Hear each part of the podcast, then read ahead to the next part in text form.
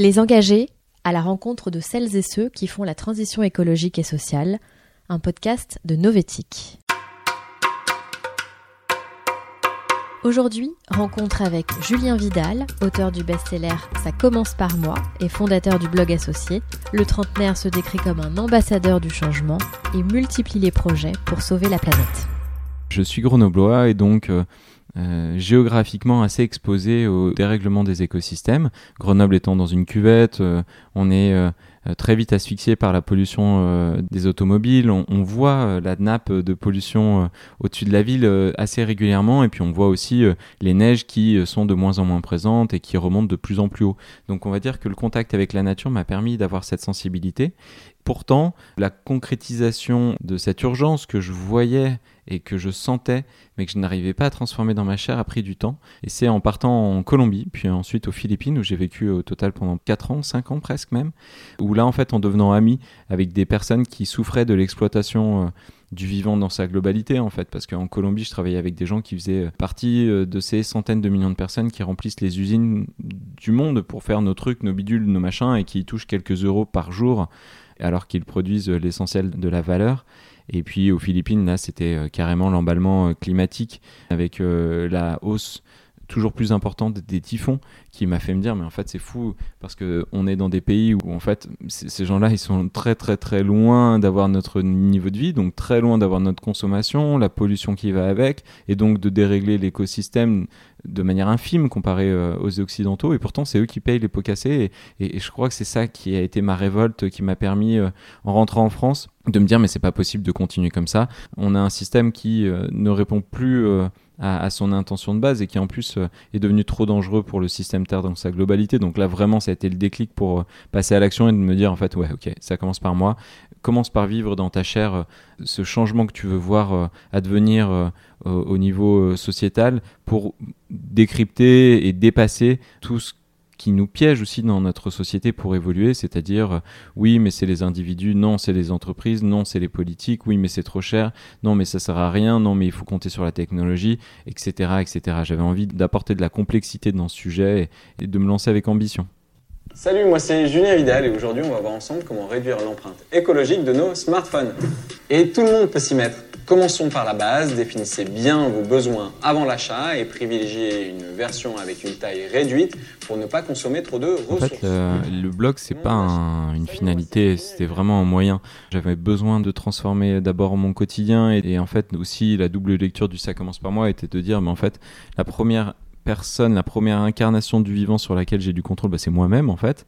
Et donc, euh, bah, il y, a forcément cette nécessité euh, pour l'individu de prendre soin de soi. Je pense que euh, là, en ce moment, la transformation de nos modes de vie, elle ne peut pas passer sans une intériorité, une, bienveillance pour soi qui va nous permettre de tenir le marathon du changement. Euh, et, vraiment réussir à aller au bout de cette démarche de euh, ok j'essaye vraiment chaque jour pendant un an tester d'adopter dans mon quotidien une nouvelle action éco-citoyenne et après par où on commence? Par s'informer et euh, regarder euh, les informations différemment, voir à quel point on a un accès à un savoir à partir du moment où on ose rentrer dedans et sortir un peu des deux trois médias qu'on avait l'habitude de consulter.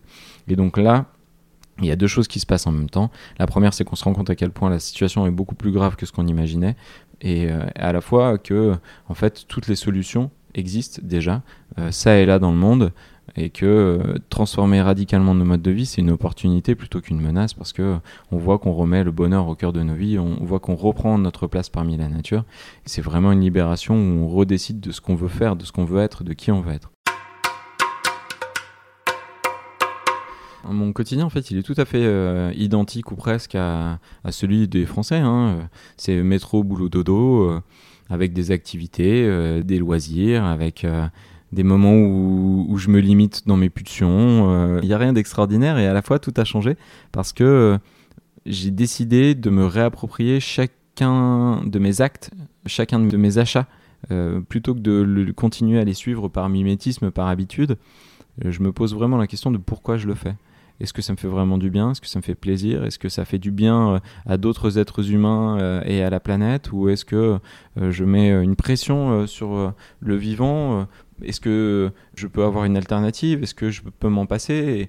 Et, puis, bah, du coup, c'est vrai qu'au début, le travail qui paraît assez évident, c'est de réduire, hein, réduire la voilure de notre surconsommation, faire de la place dans nos étagères, faire de la place dans nos agendas, parce qu'il y a tout un tas de choses qu'on a normalisées dans la suraccumulation qui en fait n'a ni queue ni tête. Mais une fois qu'on a créé ce vide, c'est ça qui est intéressant, c'est de dépasser le message ambiant de l'écologie euh, rébarbative, euh, de, la, de la décroissance pesante pour se rendre compte qu'au contraire, c'est juste une première action pour créer un vide qu'on va pouvoir à nouveau remplir en conscience et de tout ce qu'on veut, de tout ce qui nous fait vraiment du bien, euh, qui nous rend vraiment heureux, et c'est ce dont on a besoin pour notre équilibre. Et donc en fait, on regagne plein de choses, plein de sens, plein de bonheur, plein de santé.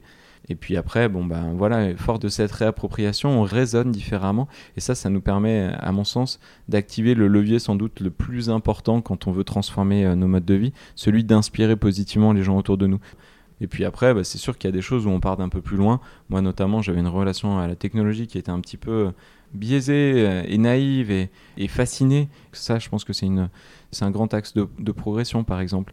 Et puis, ouais, il y a encore tellement d'autres choses que j'ai envie de faire, l'envie de, suraccumuler encore parce qu'on a tellement de passion et que on peut se sentir un peu frustré de pas tout réussir à faire. Je crois qu'il y a aussi euh, cette nécessité pour moi d'arriver à être encore plus dans le temps présent et, d'accepter que bon bah en fait euh, on n'aura jamais euh, suffisamment de temps dans notre journée pour assouvir toutes nos passions et que c'est pas grave. Donc il y a un certain relâchement aussi qu'il va falloir que je travaille, mais mais vraiment je le vois pas comme une frustration, mais au contraire comme une éternelle source de nouvelles rencontres de nouvelles manières de repenser notre vie, de rien prendre pour acquis. Ça, je trouve qu'en fait, c'est plutôt pas mal même de vivre euh, sous ces auspices-là. Et j'entends beaucoup de voix qui s'élèvent pour nous expliquer qu'il faudrait relever la complexité des problèmes contemporains en revenant à la lampe à huile. Je ne crois pas au modèle Amish. Et je ne crois pas que le modèle Amish permette de régler les défis de l'écologie Comment ne pas sombrer face à cette urgence et, face au changement radical euh, qu'on doit faire, nous, en tant que société, avec l'immobilisme qu'on voit un peu de partout et, même presque parfois euh, les gens qui freinent un peu des cas de fer. En, fait, on aurait eu cette conversation il y a une semaine, j'étais au fond du trou, euh, j'en avais marre de ces débats sur le sapin de Noël et, sur le Tour de France et, j'avais l'impression qu'on était voué à disparaître et que c'était bien fait pour nous.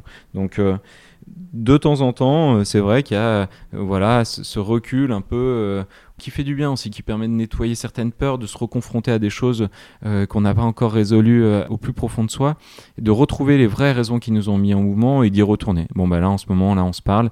J'ai refait un peu ce nettoyage et puis je repars euh, encore plus fort. Et puis, bah, peut-être que ça reviendra dans quelques mois, dans quelques années. Et il est très possible que, en fait, dans quelques années, on ait absolument normalisé ces nouveaux modes de vie parce que ça va très vite. Quand l'être humain est lancé, il peut faire des changements radicaux très rapidement. Et d'ailleurs, la situation actuelle, elle nous montre que on peut radicalement changer alors qu'on nous promettait euh, en cas de crise des actes d'incivilité, un repli sur soi, de la violence, de l'égoïsme. En fait, là, la crise sanitaire qui a lieu cette année montre à quel point, en fait, dès qu'on est euh, sous pression, on est capable de s'habituer à une nouvelle situation en un temps record. On fait euh, preuve d'altruisme et de solidarité et que euh, on peut drastiquement changer nos modes de vie au point de ne plus mettre la surconsommation au cœur de notre quotidien. Donc, moi, je trouve que c'est assez enthousiasmant. C'est une répétition triste et une répétition funeste qu'on est en train de vivre cette année, mais qui, euh, si on l'analyse avec un peu de recul, me donne des signaux euh, euh, d'espoir. C'était Les Engagés, un podcast de Novétique. Si vous avez aimé ce podcast, n'hésitez pas à le dire et à le partager. Et pour suivre toute l'actualité de l'économie responsable, rendez-vous sur novetic.fr.